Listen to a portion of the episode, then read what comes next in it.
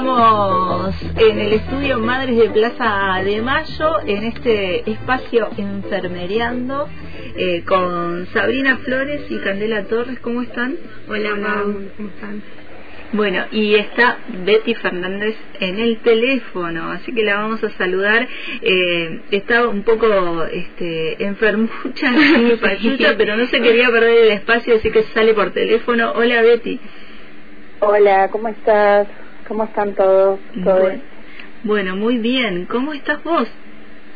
Ay, yo estoy con una dentitis hace como 15 días y como no puedo parar de hablar, claro, como loro, entonces no me logro recuperar. Es increíble. Bueno, y hoy nos convoca este espacio de Enfermeriando para hablar de qué tema, chicas. Eh, control prenatal vamos a hablar y mm. todo de dos periodos que son importantes eh, en el embarazo para llevar un embarazo óptimo. Eh, este control prenatal eh, que es importantísimo este ahora nos van a, estar informando eh, acerca de este tema ¿por qué es importante? hablar hablar de esto digo ¿por qué traerlo y, difundirlo? Es muy importante porque este, nos ayuda a poder prevenir muchas complicaciones lo que es en la madre embarazada y en lo que es el, el embrión o el feto, el nuevo ser, ¿no? este, además eh, nos ayuda a poder garantizar un embarazo óptimo. Y además, bueno, todo lo que lleva el tema de las complicaciones, por ahí muchas mujeres que no se hacen los controles pertinentes. Entonces nosotros lo que veníamos a hablar es qué tipo de controles son los que se van a hacer para poder evitar todo este tipo de complicaciones. Y la importancia de que se lo hagan y que se acerquen a los centros de salud porque están al alcance y no son costosos porque lo brinda eh, la salud pública primordialmente. Betty. Sí, sí, estoy, acá. Sí, como decían, como no sabía en qué momento salir. eh, no, en realidad, eh, como dicen las chicas, eh, muchas veces nos pasa en el centro de salud y en todos lados pasa que las mujeres por ahí no saben la importancia de venir eh, rápidamente, precozmente, ¿no? Al control, que sería antes de la semana 12, o sea, en el primer trimestre de embarazo, apenas vos tenés, eh, entras en amenorreo, te falta la menstruación, que es lo mismo, entonces deberías eh, no quedarte, sino poder recurrir inmediatamente a algún centro de salud ya con, con un test de embarazo positivo para empezar a, a, ver todos los, eh, los controles, por ejemplo, de sangre, de ecografía, que pueden prevenir, como dicen las chicas, algunas veces malformaciones fetales o enfermedades crónicas, detectar enfermedades crónicas como la diabetes y la hipertensión en las mujeres. Después van a traer, obviamente, complicaciones si no son tratadas, como por ejemplo un parto prematuro, un bajo peso al nacer. Muchas de las cuestiones de y mortalidad perinatal se pueden prevenir, por eso justamente la importancia de la atención primaria y de ir al primer nivel, ¿no? Porque se entiende que la mujer cuando está gestando no está eh, enferma, ¿cierto? El embarazo no es una enfermedad, pero sí es importante poder concurrir para tratar cualquier eventualidad que surja, ¿no? Y además poder empezar a tomar el ácido fólico, que es un mineral que en realidad todos tenemos en el cuerpo, pero que eh, en el embarazo es como que se hace poco, ¿no? Entonces hay que dar un suplemento y eso evita un, eh, una serie de complicaciones neurológicas posteriormente en la formación del embrión. Si la mujer eh, se acerca, digamos, no solo para prevenir las infecciones y demás, sino también para la para asesorarse sobre la crianza, ¿no? No solamente de la cuestión de las enfermedades, ¿no? Sino también cómo llevar adelante esa gestación de manera saludable y, afectiva y además eh, la crianza, ¿no? De ese niño. ¿Qué más sobre el control? ¿Cuáles son los controles? Por ejemplo, el inicio es el periodo preconcepcional que se llama, que es antes la concepción. Eh, lo que se busca es eh, realizar eh, una entrevista con la gestante, establecer una relación de confianza para que ella vuelva a los controles. se le pregunta, bueno, los antecedentes clínicos, obstétricos, si tuvo partos o abortos eh, también eh, antecedentes familiares, enfermedades crónicas prevalecientes en la, en la familia, si consume medicamentos, sus hábitos tóxicos. acá lo que se busca es disminuir factores de riesgo que pueden estar eh, predisponentes, por ejemplo, el consumo de tabaco, de alcohol, eh, o de algún tipo de sustancias como las drogas y también buscar esto, detectar eh, lo que son las ITS, o sea, enseñarle cómo las puede prevenir durante el embarazo. Eh, también, por ejemplo, una duda mucho que hay es si se puede conseguir un embarazo en una, en una gestante o posible gestante con, con HIV. Eh, sí se puede mientras, mientras la gestante o futura gestante tenga una carga viral baja.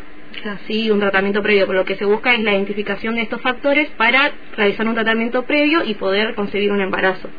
Claro, por lo general cuando una, una gestante tiene HIV eh, se hace un tratamiento con antirretrovirales, que esto lo que hace es que eh, la madre no le pase el virus al bebé. Además se van a realizar otro tipo de controles, se hacen hemogramas para ver el estado anímico de la gestante, se van a hacer análisis de urocultivo que son muy importantes. Por lo general eh, las embarazadas las embarazadas suelen tener los que son infecciones urinarias que a veces son asintomáticas y pueden generar una complicación en el desarrollo del embrión o del feto a lo largo de toda la gestación. Este, por eso es muy importante poder este, prevenir todos estos tipos de, factores. Eh, además, también eh, se pueden realizar este, un montón de test, por ejemplo, la sífilis, como decía mi compañera, eh, para detectar lo que son las ITS. La sífilis también este, suele estar a veces eh, por eso no hay que tener miedo al, a la hora de ir a hacerse los controles. Es muy importante toda esta prevención. Sí, además también tenemos el tema de las vacunas que también son muy importantes a la hora de concebir un embarazo. Por ejemplo, eh, la vacuna de la rubiola se tiene que aplicar 30 días antes de concebir un embarazo. Después tenemos la integrepal, eh, bueno, en el caso del COVID también se pone la del COVID. Eh, la triple bacteriana celular también se coloca, que eso se coloca a partir de las 20 semanas del embarazo, pero también es importante recalcarle ese tema de los controles, de las vacunas, que tienen que tener un esquema completo. Y después también vamos a hacer hincapié en el tema de la alimentación, si tiene un peso apto para, para conseguir un embarazo, si tiene que ganar peso o tiene que mantenerse en un peso. Eh, vamos a ir educándola continuamente y además eh, acompañándola porque surgen un montón de dudas antes de concebir un embarazo y durante el embarazo también eh, enseñarle qué cambios va a tener durante el embarazo también eso es importante. Claro, por lo general lo que es el índice de masa corporal es muy importante poder realizarlo en el primer trimestre. Porque si una mujer va ya en el segundo trimestre, capaz se hace un poco más difícil poder controlar el peso. Claro. Así que es muy importante el control del peso en la embarazada y la nutrición. Claro, por ejemplo, el peso se toma cada, cada visita, menos la, la, la altura, porque eso... Eh, a ver.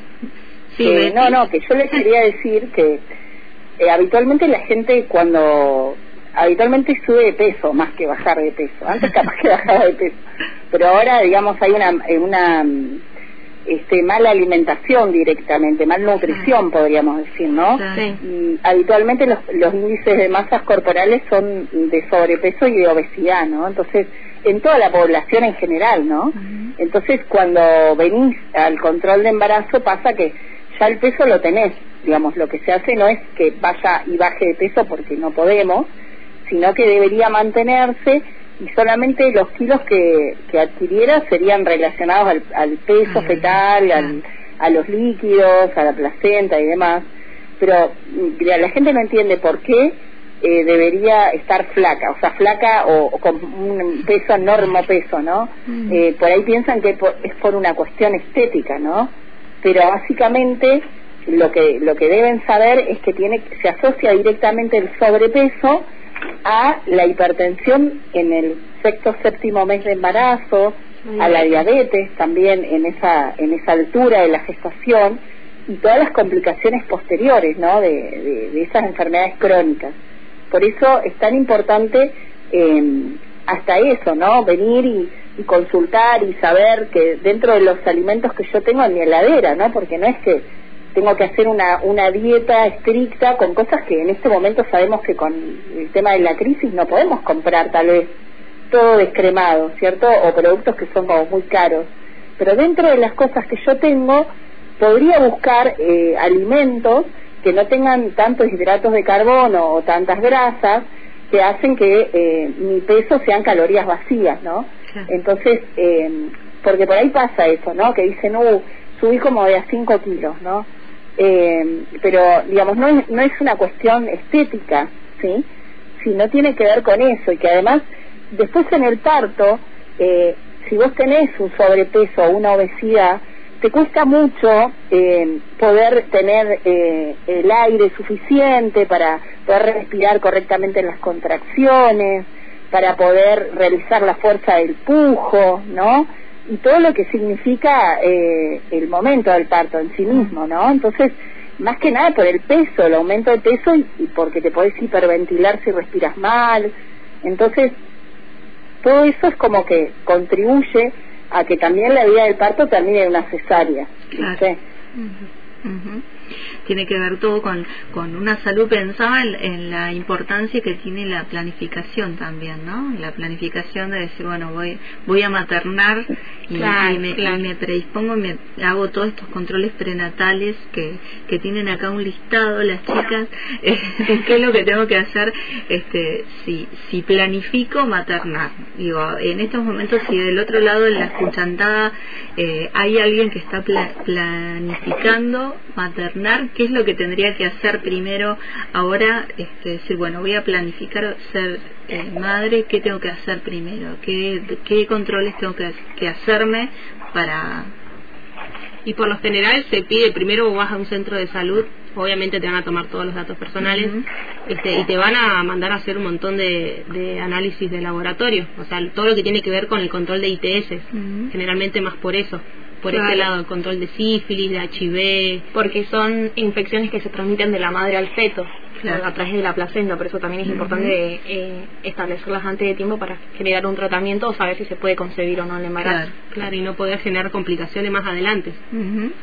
También lo que decía Betty por ahí, lo del ácido fólico, que generalmente eso es más importante porque ayuda a lo que es el cierre del tubo neural y no podés después de tomarlo de una vez que ya está embarazada. Es importante. Es muy tarde. También si es una paciente mayor de 35 o 40, también saber que es riesgoso llevar a cabo un embarazo a esa edad debido a todo el deterioro que después hay eh, fisiológico en el cuerpo de la mujer y que puede tener complicaciones como por lo general suele tener eh, niños con síndrome de Down luego. Entonces también es importante recalcar eso. O sea, el riesgo que conlleva llevar un embarazo a esa edad o lo que es el intervalo intergenésico también, que generalmente son de dos años, porque el cuerpo no se termina de restaurar después de, un embarazo, eh, volver a restaurar todos los nutrientes del organismo y volver a afrontar otro embarazo. Por eso también es muy importante este, el tema del control de los, eh, de los dientes, por la este, descalcificación. Uno al, al tener todo un cambio metabólico este, en el organismo, porque se va a producir este, el, bebé necesita del calcio de la madre y generalmente lo, lo toma de los huesos y donde mayor tenemos, o sea, más calcio tenemos es en los dientes. Entonces produce esa descalcificación en dentaria y también es importante el control de caries, este poder este generalmente te dan suplementos de vitamina C y de calcio este para afrontar todos estos cambios. Claro.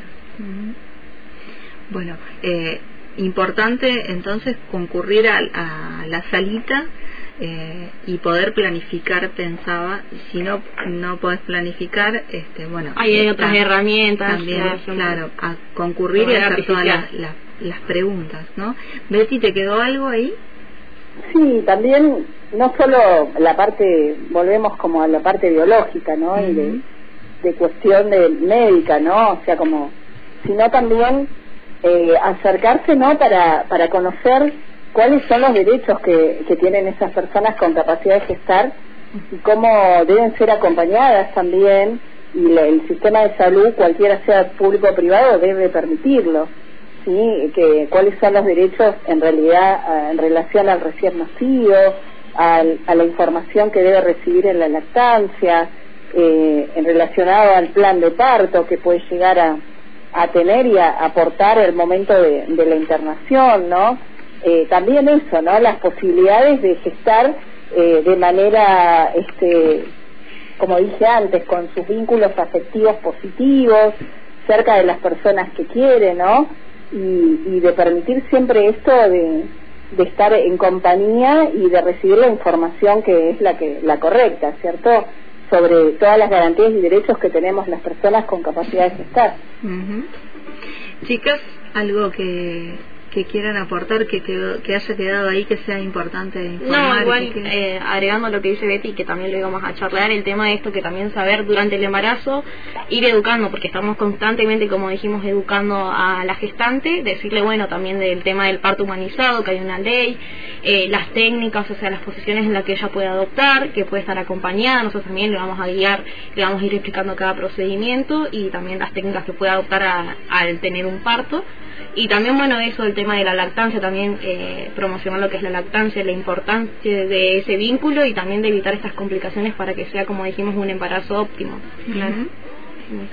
No, sí, esto lo de la lactancia, porque este, no sé si este, días anteriores vinieron mis compañeras a hablar un poco de la lactancia, que, que era muy importante el, vínculo con el bebé, porque además tiene varios beneficios. La leche materna, por lo general, eh, te aporta todo lo que es la parte inmunológica, que lo que es la leche de fórmula no lo hace. Este, entonces es muy importante decirle este, a la gestante la importancia de la lactancia, ¿no? que vaya promoviendo eso, este, por lo menos hasta los dos años de, vida del, niño. Y después, bueno, las técnicas de pujo, cómo debe pujar correctamente, porque por lo general este, una mujer cuando va a parir este, va a tener a su bebé, es un, es un momento único eh, que la debe pasar, me imagino, cada mujer. Este, y es algo maravilloso para ellas y por lo general te dicen, bueno, puja como si estuvieras haciendo popó y esto es horrible y no es así, en realidad hay todo un proceso como... Claro, hay técnicas que es importante decirle que no haga fuerza con la cara, que la haga más abdominal. Por ejemplo, en el Instituto Isaac se dio al cargo de Beatriz, nuestra profe, que está en el teléfono, el taller de preparación para la maternidad, que bueno, eran técnicas que podía adoptar para el, descenso, del feto y además para relajar y bueno, también el realizamiento del pujo.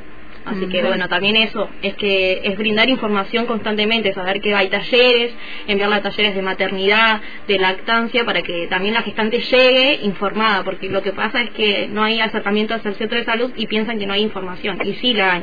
Claro. Está al alcance de todos. Hay que ir al centro Y después la gestante llega con miedo a ese, a ese momento. Bueno, importante toda esta información para eh, disfrutar también ese, ese momento. Claro, ¿no? La, un la, de recordar. Claro, de la gestación, el parto y todo lo demás.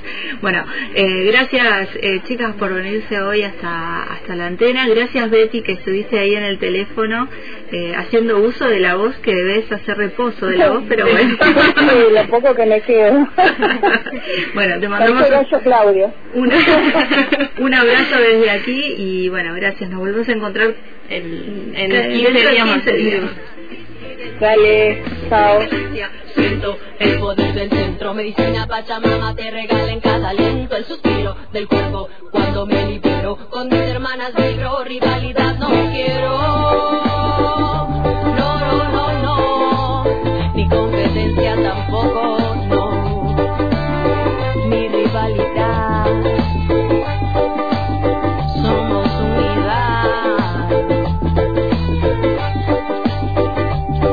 El hilo invisible.